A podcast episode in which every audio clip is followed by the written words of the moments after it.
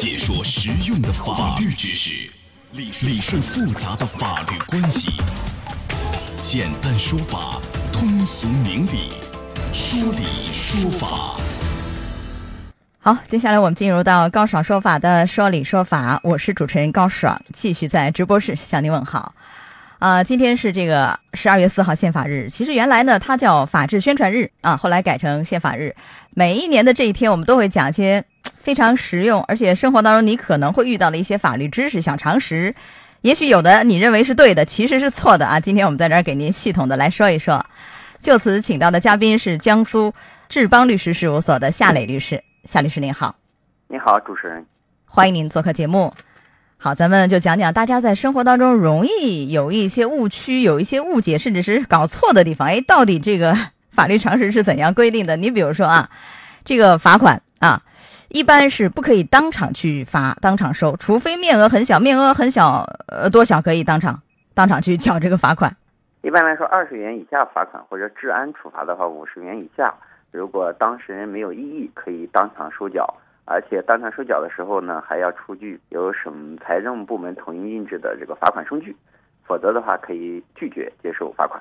他这个指的是所有罚款，无论我交通违章还是其他什么样一些罚款，是吧？统一适用这个，就不可以当场收取，除非是面额很小，比如说二十块钱以下，或者是治安处罚五十块钱以下，没有异议的，当场可以。然后你还要给我一个罚款收据，没有我可以拒绝，拒绝完了不让我走，我可以举报投诉吧。向有关部门举报投诉。对，还有我们说那个定金啊，宝盖头的定，这个大家都知道，定金罚则啊，我交了以后，好，这我要不想买了或怎样，这个定金我要不回来。反过来，商家要不卖了，他要是反悔了，这个要双倍返还。但是我们说前期可能有的一些大件儿会先签一个定金的合同，问题是合同我要签了以后，这个钱我要没交，我可以不交吗？因为我万一我交了我要不回来，这个前期可不可以说合同签了钱我没交行不行？呃，这在消费领域这样呃没有问题，就是说虽然我们去购买一个东西约定定金，你不交的话，这个合同应该是不成立的。但是如果在商业商事活动中啊，那就要按照合同约定去啊履行合同。嗯，为什么这还要分商事和消费？商事如果说签了合同，您的意思是我没交，相当于是违约，是吧？违约。商事领域，它啊，一般来说啊，就是说你的合同履行，一旦签订的话，都要有啊履行的义务啊。但是我们一般消费领域啊，个人和商家之间说你交定金啊，就视为你这个预定了服务啊。如果你不交，那实际上就合同不成立。万一我在这个消费领域，我也签了一个定金合同，定金我也写合同，但我钱没交，这行不行？您的意思是，只要是签了合同，那就要交是吗？商事不是商事领域就不算啊。所谓商事领域，就是两家。一般是企业之间的这种经营行为啊，都是两个都是经营行为，跟消费行为它是可以区分的。好，这个关键点就明了。一个就是我是消费者，你是商家，那我可以哎签了合同，我定金不交也完全可以。但如果是两个对等的商业主体，那就必须要交啊。好，这个还有比如说我租房子，我和那个房东啊，我们签了一个租房合同。但是我这个合同没到期，房东要卖房子让我搬走，这个法律概念叫什么？叫买卖不破租赁，还是一个什么意思？我可以主张赔偿是吧？你不能让我走，对吗？它主要是两方面，一个就是这个买卖不破租赁，也就是你买卖仍然要保障我的这个租赁的使用权啊。第二个就可能我们承租人他有一个优先购买权，是否也能保障？如果说没有保障，他仍然。丧失一个购买的机会的话，啊，造成损失也是可以主张的。那我可以要求赔偿我的损失。嗯，你不能让我先搬走，我我我这个我这个租期还没到期，是吧？我还要继续住，两个概念啊。还有有的那个小夫妻俩两口子吵架，老婆就威胁我要跳楼了，那个丈夫呢在那儿无动于衷。万一这老婆真跳下去了，这个这叫什么？过失致人死亡吗？还要担刑事问题吗？如果我我没我没当回事儿，以为他开玩笑，以为他闹着玩儿，一哭二闹三上吊呢，是吧？我以为就就闹闹而已呢，要担法律责任吗？作为夫妻双方要有这种义务去阻止他去这个危险行为。如果说你没有阻止，他真跳下去了，你是有过失的，就是有一些具体案例有可能会认定为你是一个叫过失致人死亡。哦，刑事犯罪是吧？对刑事犯罪，民事方面还要赔偿，民事方面那也要赔偿，嗯。哦，真不是闹着玩儿，所以这个当他一哭二闹三上吊，你一定要拦啊，一定要阻拦。好，还有有人说这样就骗婚的问题，说这个一个男的啊没结婚以前说我身价百万，然后呢和这个女的结婚了，结婚以后这女的就发现他其实一文不值，啥也没有，穷光蛋一个，然后他就要求你骗了我，骗了我我就要求要离婚，撤销婚姻，婚姻无效，这个法院是不支持的，是吧？支持吗？就这样的。这种欺骗主要是感情的欺骗啊，法律没法调整，也不做评价。如果说欺骗是一个财产上呃这个欺骗，那倒是可以报警，可以通过这个司法的途径解决。就是感情方面的所谓骗情感，这个没法没法来通过法律主张，呃追究他的什么刑事啊、民事责任啊。但是如果说是这个涉及到财产骗钱的，有这个钱的非法占有为目的，那可能涉嫌诈骗犯罪，诈骗罪啊。好，还有这个很多两个年轻人谈恋爱就问，哎，那女孩问我和你妈掉水里，你先救谁？这个其实，在法律上还真有说法，不是说想先救谁就先救谁，应该先救他妈吧？是不是？对，这是曾经一年的司法考试题，就是说对父母是有法定的救助义务，对于女朋友仅仅是道德义务，所以说不救不违法。那这种情况下，那肯定是要救母亲啊，救父母啊。那如果没救他妈，这个叫什么叫故意？故意杀人罪，对，呃，真的是故意杀人罪是吧？从啊，对，是的，从法理上是这样成立的。嗯啊，但如果说他这个女朋友后来两个人领证了，他老婆了，那这个也是必须要救，不救也是故意杀人罪是吗？啊，呃，当然这个考虑就是从题目上考虑是这样的啊，两个人都有救助义务，就是说你看你的情况了啊，具体情况哪个方便救就救哪个。那另外一个没有能力救，这个其实也不构成一些。呃，刑事问题是吧？如果这样的话，好的，还有啊，有人说，如果你父母给你一大笔的馈赠，那你就必须要赶紧让你父母给你写一个什么条啊字据。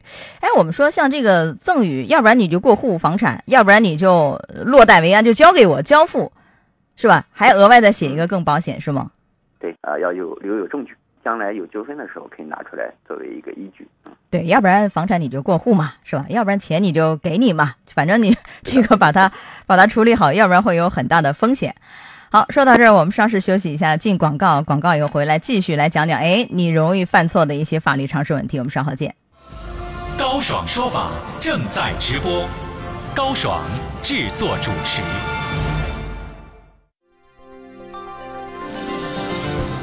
你认为的不一定是对的，学些法律知识，关键时刻可以保护你。高爽说法继续为你讲述。好，在半点广告以后，欢迎回来，欢迎您继续锁定高爽说法节目，我是主持人高爽，继续问候您。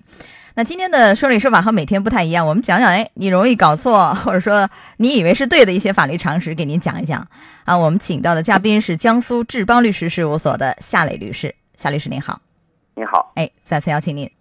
好，咱们接下来来讲讲那个熊孩子的事儿啊。这熊孩子父母也在场，哎，也明知道，比如说这个什么财产价值很巨大。哎，我记得好像有这样一个案例，那个父母在那儿，然后也没没当回事儿，小孩儿熊孩子在那玩儿，把人一个很昂贵的那个什么古董花瓶给弄碎了。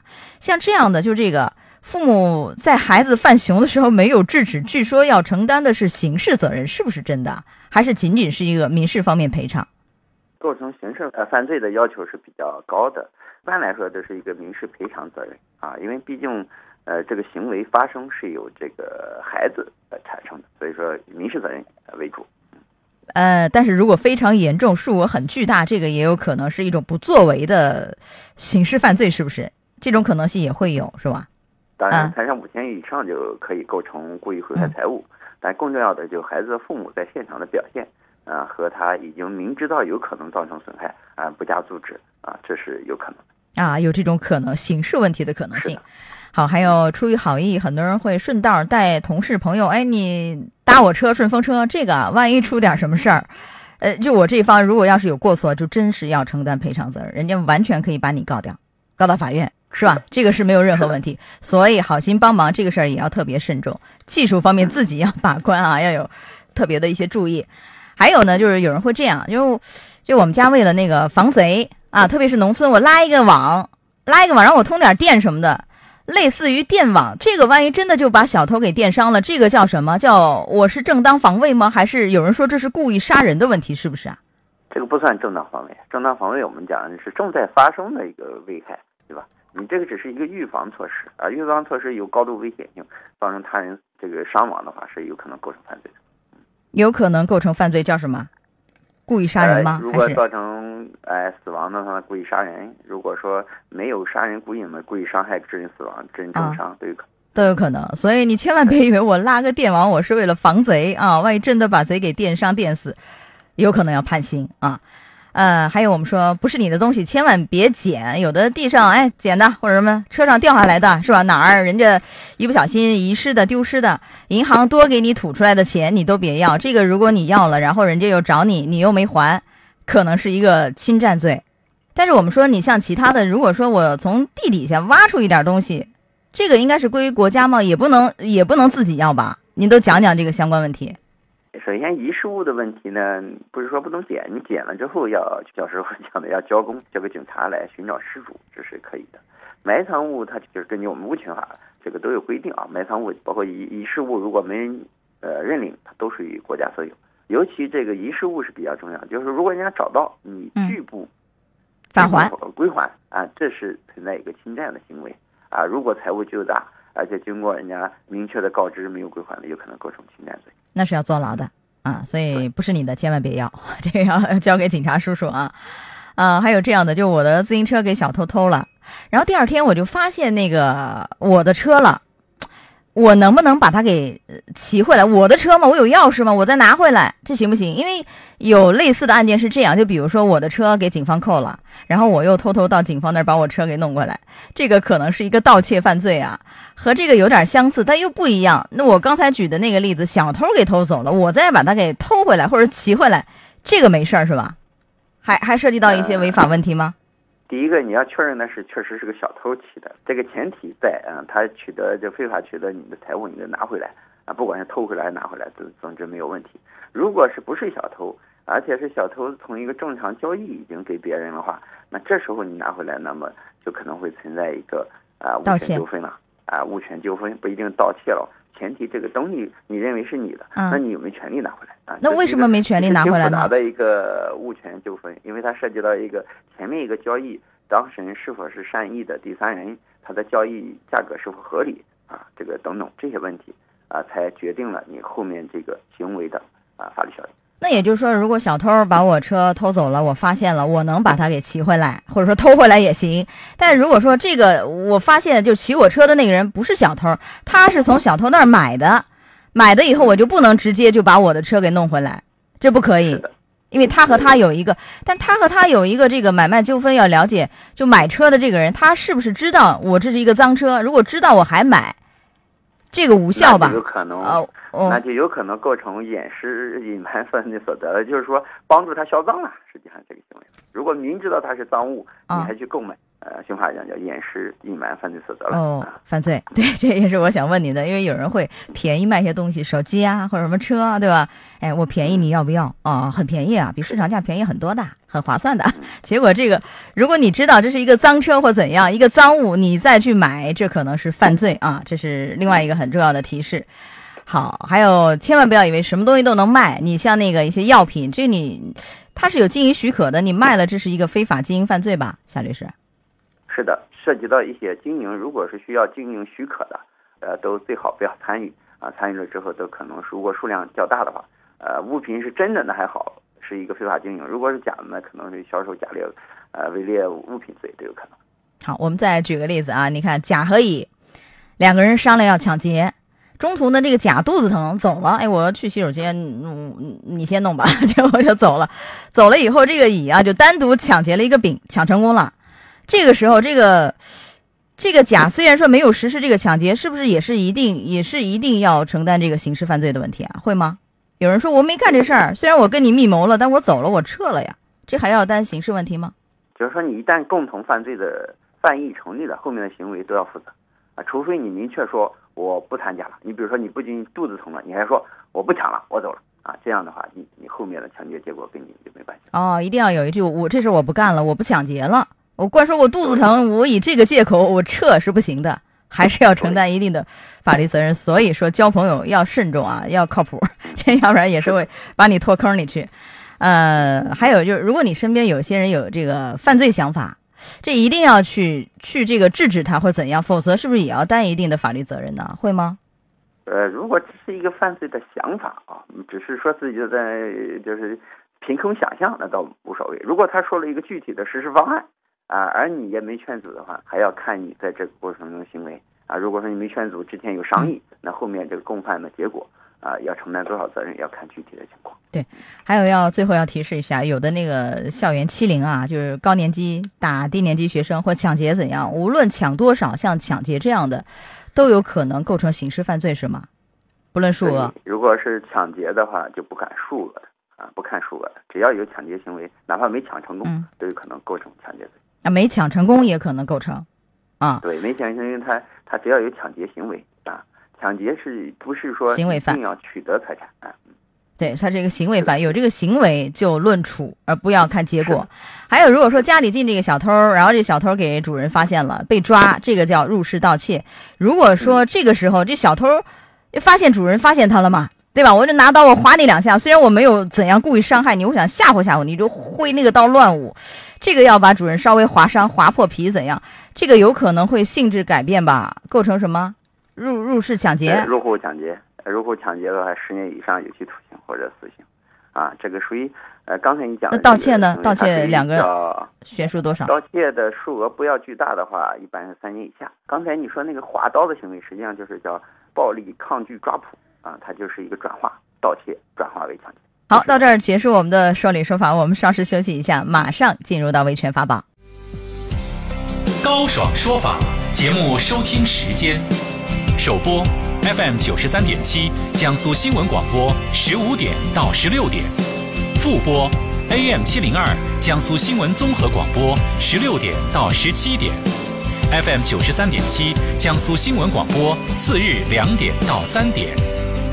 想咨询法律问题和主持人高爽互动，请下载大蓝鲸 APP 到高爽的朋友圈，节目微信公众号“高爽说法”，网络收听方式。江苏广播网，三 w 点 vogs 点 cn，智能手机下载大蓝鲸 APP 或蜻蜓软件，搜索江苏新闻广播高爽说法，可随时收听。